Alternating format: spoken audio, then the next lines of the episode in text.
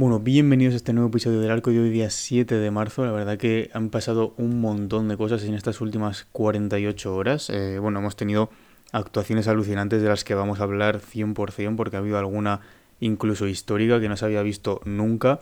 Después hemos tenido también eh, lesiones de equipos pues bastante top de, su conferencia. También noticias de algunos jugadores que, que van a volver dentro de poco. Hemos tenido un debut también, más lío con el con el tema Westbrook. Bueno, vamos a comentarlo todo. Eh, lo primero, ya Retalen se ha fracturado el dedo en el partido de anoche de los Cavaliers contra los Raptors, que bueno, al final se lo consiguieron llevar los Cavaliers, pero bueno, eh, ya Retal no, no pudo terminar el partido. Y han dicho que va a estar fuera indefinidamente, todavía no tenemos una fecha, pero bueno, es una fractura de dedo, así que tampoco yo creo que para playoffs estará 100%. No creo que se pierda más de un mes, así que, eh, bueno, una pieza importantísima obviamente para el éxito de estos Cavaliers en esta temporada. Pero bueno, eh, ya sabéis que Mobley pues está evolucionando bastante bien, así que están bastante mejor cubiertos en esa posición que en otras. Además se hizo un partidazo cuando, cuando se fue ya retalen del partido, 27 puntos, 10 rebotes. Partidazo, la verdad, esperemos que vuelva pronto. Después Draymond Green también, que bueno, ya sabéis que lleva lesionado pues bastantes semanas ya, no jugó el All-Star, tampoco había jugado los partidos anteriores y los Warriors, eh, como luego vamos a hablar, lo han estado notando, la verdad. Eh, pues han dicho que puede volver entre 7 y 10 días. Esta noticia salió pues hace uno o dos días, así que seguramente vuelva para dentro de una semana aproximadamente, lo cual es una notición para los Warriors, que bueno, están pasando por el peor momento de la temporada sin ninguna duda, eh, con Stephen Curry pues jugando a su nivel, seguramente un poco por debajo a lo mejor. Después Jordan Poole, la verdad es que está jugando bastante bien. El otro día contra los Lakers, para mí fue el mejor de los Warriors, sin ninguna duda. Pero eh, Clay Thompson, que bueno, es esa pata que yo creo que es un poco que, que cojea eh, aunque sí es verdad que bueno, viene de una lesión de dos años y tampoco podemos exigirle un montón, pero sí es verdad que yo creo que se esperaba un poco más de él ya pues en marzo.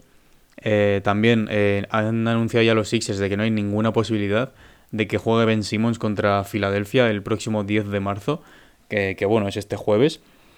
así que, pues nada, nos vamos a poner a ver a, a, Ben Simmons en acción contra su ex equipo, que yo creo que es algo que todos los aficionados de la NBA pues teníamos ganas de ver, aunque ya sea por, por el morbo que eso genera, básicamente, em, pues básicamente con todos los problemas que han tenido él y la franquicia, pues verle jugar contra eh, pues su ex equipo de estos últimos pues cuatro años aproximadamente.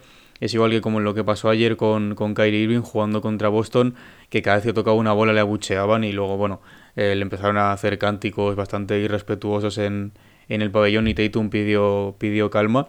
Pero bueno, yo creo que con Ben Simmons pasará una cosa igual. Sí que han dicho que va a estar en el banquillo, o sea, va a estar allí presente, así que a lo mejor eh, pues se lleva algún comentario y tal, que bueno, ya sabéis que hay aficionados que son así.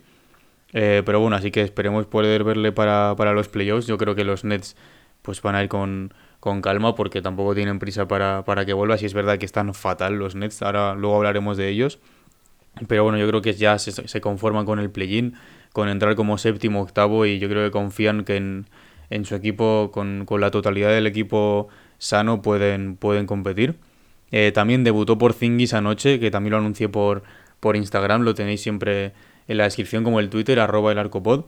Y bueno, debutó bastante bien, la verdad, contra los Pacers en 21 minutos, 25 puntos, así que buena noticia para Washington. Yo sigo sin entender el traspaso para Dallas, la verdad. Si es verdad eh, que Dinwiddie el otro día sin Luca Doncic jugó bastante bien, y los secundarios de Dallas están jugando bastante bien, pero bueno, yo no termino de entender el traspaso, sobre todo eh, cuando lleguen los playoffs, que bueno, Dallas ya tiene prácticamente asegurado un puesto en la postemporada.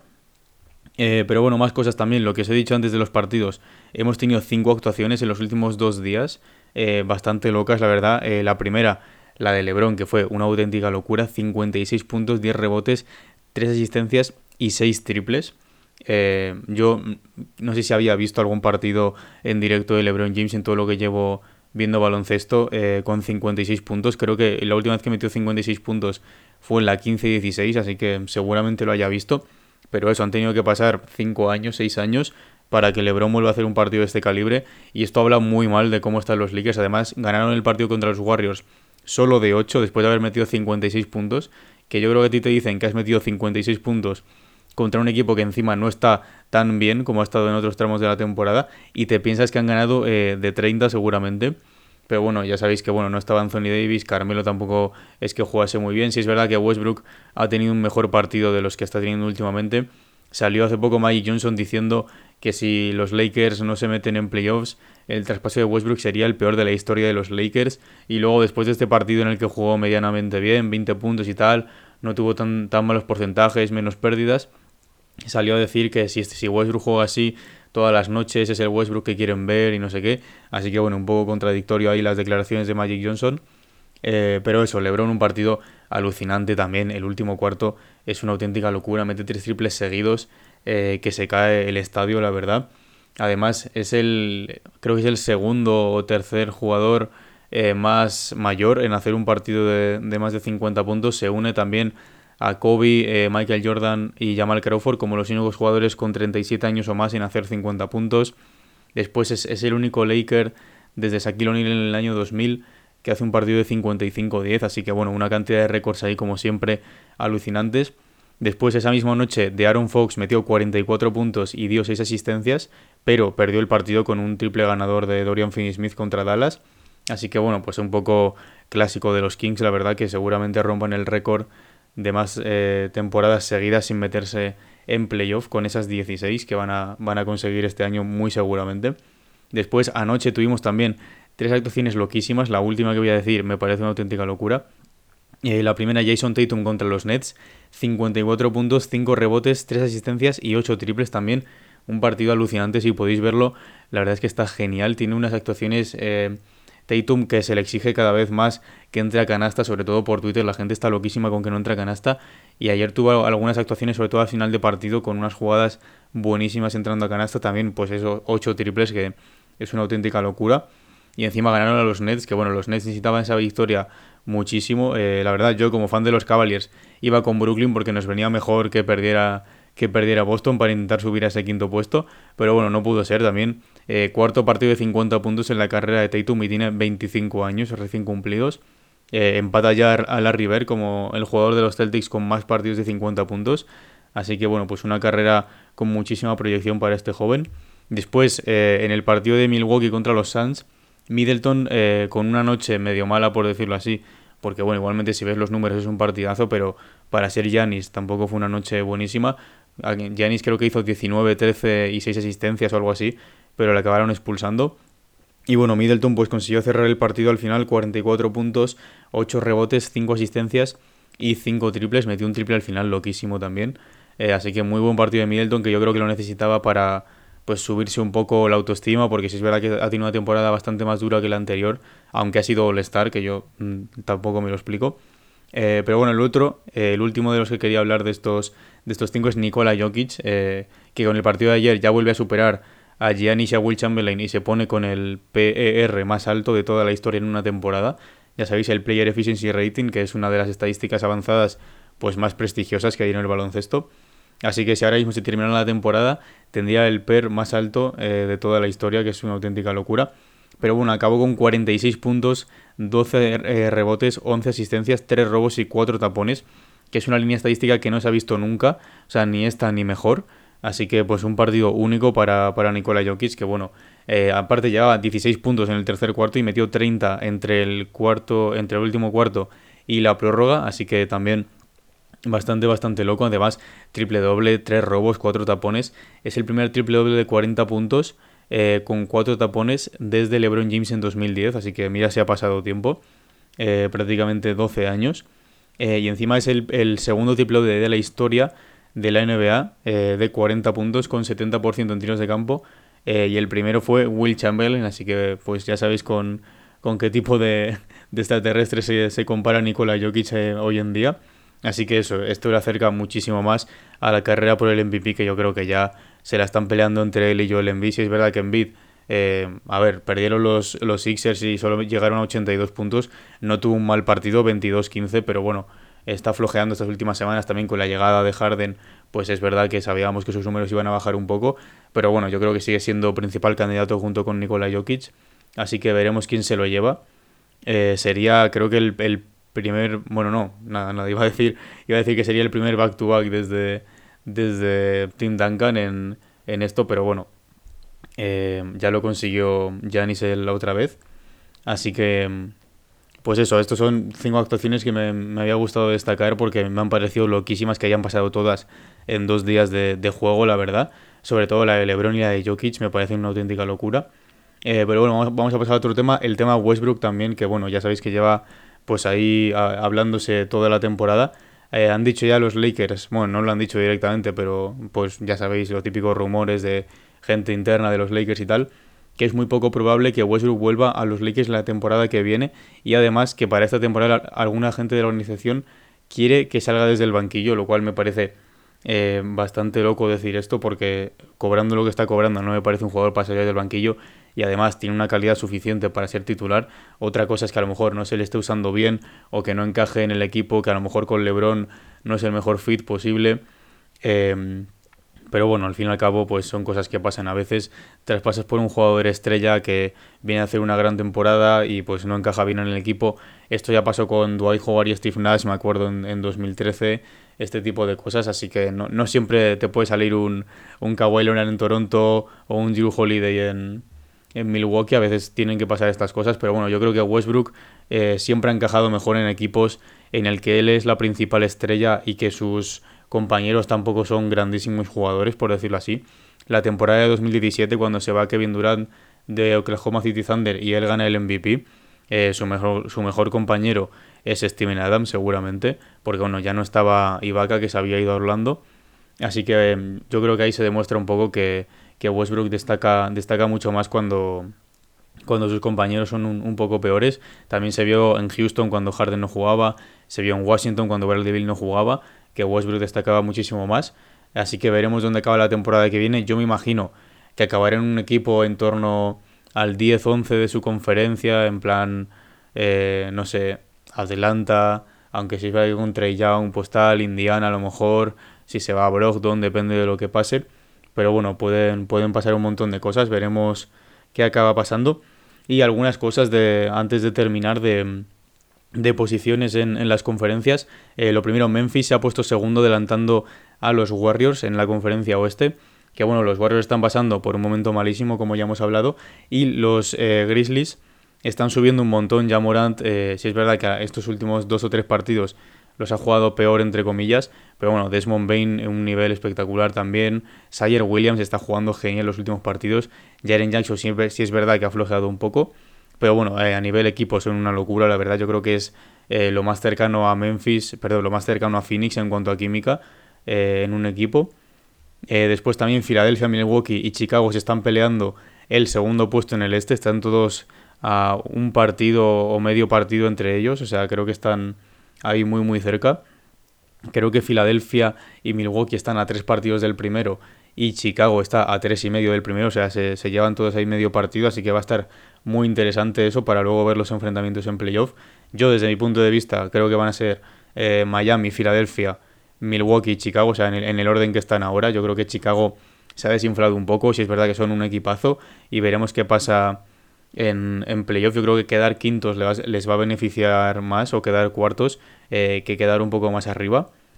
Así que mmm, veremos qué acaba pasando. Después los Nets también con la derrota de ayer contra los Celtics se han puesto en negativo, 32-33 si no me equivoco, y han perdido 17 de los últimos 20. Así que bueno, pues eh, fatal esto para los Nets, además un equipo eh, que aspiraba a todo esta temporada y la anterior, favoritos para el anillo en las casas de apuestas desde el principio de la temporada. Además salió ayer Kyrie Irving a decir que, que él piensa que los Celtics son como una novia resentida eh, que te escribe y no, no sé qué dijo, algo así en plan. Y luego lo he retuiteado también en, en Twitter, en la cuenta de, del Arcopod, eh, que bueno, básicamente decía un, un periodista, Tommy Bier, que es de los, de los Celtics, si no me equivoco, que básicamente el récord de los Celtics cuando no jugaba Kyrie era mejor y luego llegaron más lejos en playoff la temporada de Kyrie y no jugó playoff. Así que pues datos ahí bastante impactantes, la verdad. Después también Minnesota y Dallas llevan cuatro victorias seguidas, sobre todo Minnesota se van a quedar ya con ese octavo puesto y van a seguramente entrar en playoff como séptimos. Así que muy contentos, la verdad, porque es una franquicia que yo veo que se merece tener un poco de éxito después de tantos años. Desde, desde 2004 que no tienen así una temporada exitosa en playoffs, que si no me equivoco fue la que llegaron a, finales de conferencia o semifinales de conferencia. Eh, y luego Dallas, pues igual, Luka Doncic está jugando genial. Eh, los secundarios duran Finney Smith el otro día con el, con el Game Winner, Dinwiddie también, buena incorporación, aunque no tan buena, teniendo en cuenta que le traspasaron por Porzingis. Jalen Branson también, candidato estos dos últimos años a sexto hombre. Eh, Maxi Cleaver también, este tipo de jugadores. Eh, que bueno, ya sabéis que a Dallas le gusta mucho los jugadores internacionales y se nota bastante. Así que dos equipos eh, que a lo mejor no creo que se enfrenten en, en playoff, porque creo que Dallas está quinto y Minnesota entraría como séptimo, así que es un poco difícil que se acaben encontrando. Y luego también por la parte mala, dos equipos que están con cuatro derrotas consecutivas, Golden State, que ya lo hemos hablado, eh, que bueno, ahora cuando vuelva Draymond Green seguramente se normalice todo un poco más, y Chicago, eh, que bueno, están todos, la verdad, pero están teniendo muy mala suerte, el otro día perdieron contra Memphis, contra Milwaukee y tal, o sea, no están teniendo eh, muy, muy buena suerte en cuanto a partidos. Eh, yo creo que ahora les viene una racha un poco más fácil, aunque bueno, esta noche sí que tienen un partido difícil, pero luego tienen partidos más sencillos. Eh, así que nada, pues esto, esto ha sido todo, la verdad. también en cuanto a partidos, estos próximos tres días, esta noche hay un Bulls versus Sixers en Filadelfia a la una, así que partidazo, la verdad. si ganan los Bulls a los Sixers, se ponen por encima de, de Filadelfia, si no me equivoco. O sea, se quedaría Miami, Chicago, Milwaukee, Filadelfia. Así que bueno, veremos si juega Harden, que el otro día no jugó. Está de Rosen, Lavin, Bucevic, Embiid, así que puede ser un partidazo. Encima en Filadelfia, que siempre hay un ambiente genial. Después un Jazz contra Mavericks a las dos y media en Dallas. También una, unos partidos que a mí me gusta mucho ver, los Jazz contra Mavericks. Y después Warriors contra Nuggets a las 3, que ya nos dejaron uno de los mejores partidos de la temporada a finales del, del año pasado. Eh, es a las 3 en Denver. Eh, y bueno, pues eso, Nikola Jokic que viene a hacer locuras, los Warriors que están intentando remontar, así que veremos qué acaba pasando. Después el martes, la noche de mañana, los Nets juegan contra los Hornets a la 1 y este lo destaco básicamente porque están eh, uno debajo del otro, creo que están los Nets por debajo de los Hornets, si no me equivoco.